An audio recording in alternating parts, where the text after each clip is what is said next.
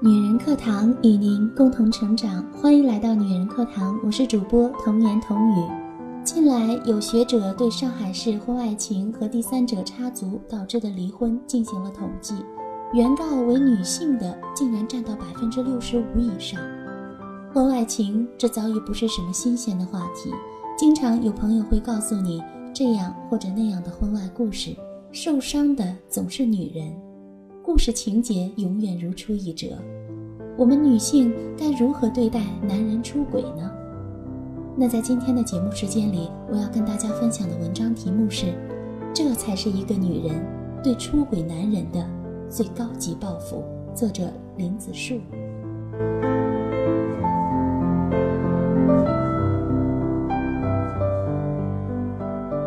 朋友小南毕业名校，在学校里她是当之无愧的校花。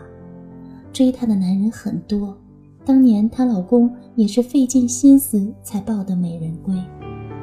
刚结婚，两人的生活非常幸福，不仅经常一起吃饭，还一起看电影。偶尔老公也会来个意想不到的小浪漫。小南说：“我觉得这就是婚姻最美的样子。”这世上任何事情都会有变的，包括爱情。过了几年，有了孩子之后，柴米油盐酱醋茶，样样都是钱。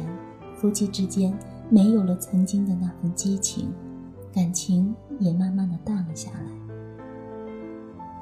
小南没有想到，一直非常疼爱自己的老公竟然有了外遇。为了不影响家庭，小南给老公无数次自首的机会。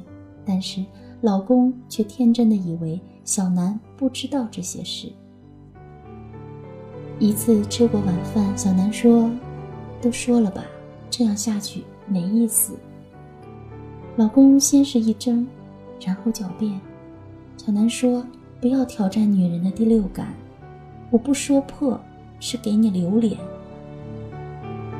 小南是一个有情感洁癖的女人。对于老公的出轨，她绝对不能容忍。婚离得风平浪静，小南心里痛过，但没有一哭二闹三上吊。心理学家说，男人对和自己发生关系的女人都会有记忆，而女人只会对爱上的男人有记忆。这是因为男人喜欢多样的两性关系，而女人。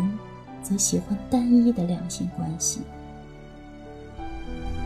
离婚后，老公说：“等你过不下去了再来找我。”小南知道老公是想看自己的笑话，她什么也没有说，带着孩子离开了那个生活了八年的家。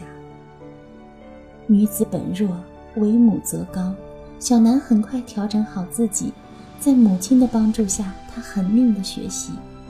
由于做了几年的家庭主妇，她和社会脱节时间太长，但小南知道自己没有退路。世上所有的男士都怕积极主动的人。小南应聘一家房地产公司的置业顾问，短短三年做到了销售经理，年薪三十多万。她与老公在商场里再次相遇，老公哭着求她回来，小南说。每一朵花都要枯萎，每一段爱情也终究会结束，各自安好吧。说完，头也不回地离开了商场。女人对出轨男人最高级的报复就是自立自强。一个自立自强的女人，永远不会被社会淘汰，能在复杂多变的社会环境中找到立足之地，也会给自己的前任一记响亮的耳。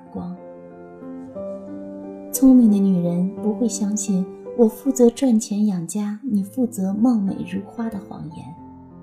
如果在婚姻里不保持势均力敌，那么你会很被动。即使你把家里整理得非常漂亮，也阻挡不了他出轨的想法，因为男人骨子里就觉得一直都是他在养你。女人在任何时候都要给自己找好退路。让自己具备华丽转身的能力，依附于男人只会让自己更痛苦。一个女人的一生永远要自立，只有这样，别人才会更加重视你。世人皆知徐志摩是一位伟大的诗人，但对张幼仪来说，他就是最渣的伴侣。张幼仪晚年曾说：“谢谢徐志摩的放逐，让我成全了自己，知道女人自强的重要性。”一九二一年，多情的徐志摩在英国留学期间，遇到了一位才貌俱佳的留学生林徽因。他对她一见钟情，甚至忘记了自己是有妇之夫。那时候，公婆把张幼仪送到英国陪读，她当时已经有身孕。回到家里，徐志摩就抱怨张幼仪是乡下土包子，想和张幼仪离婚。张幼仪装作没有听见，还是默默地伺候丈夫，为他洗衣服。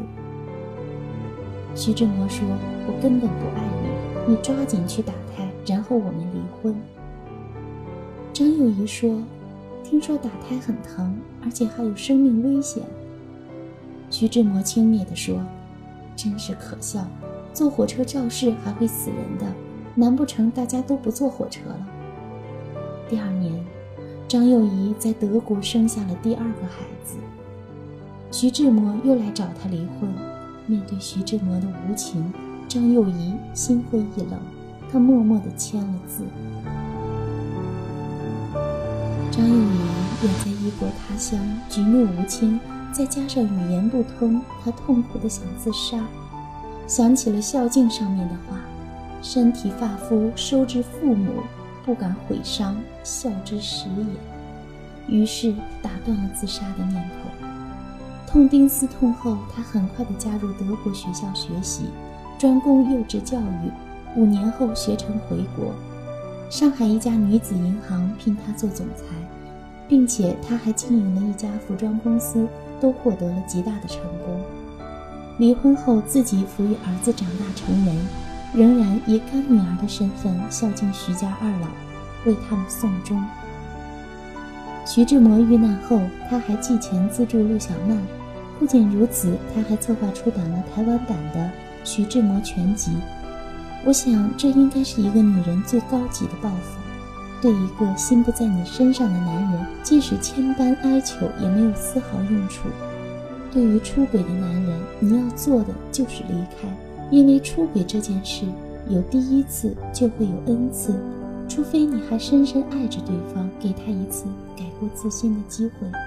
如果你给他机会，那么你收获的有可能是幸福，还有可能是更加痛苦的失望。报复出轨男人最好的办法，就是让自己热气腾腾的活着，不卑不亢的继续寻找爱情。也许爱你的那个人正在跋山涉水的找你。做一个自强自立的女人，这才是你报复出轨男人的王牌。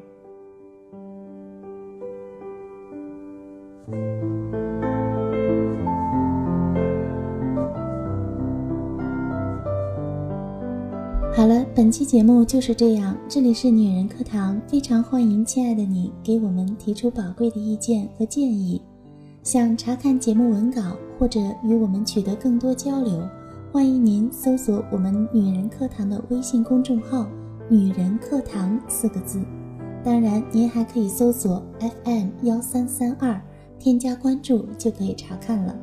好了，亲爱的听众朋友们，我是童言童语，我们下期节目再会。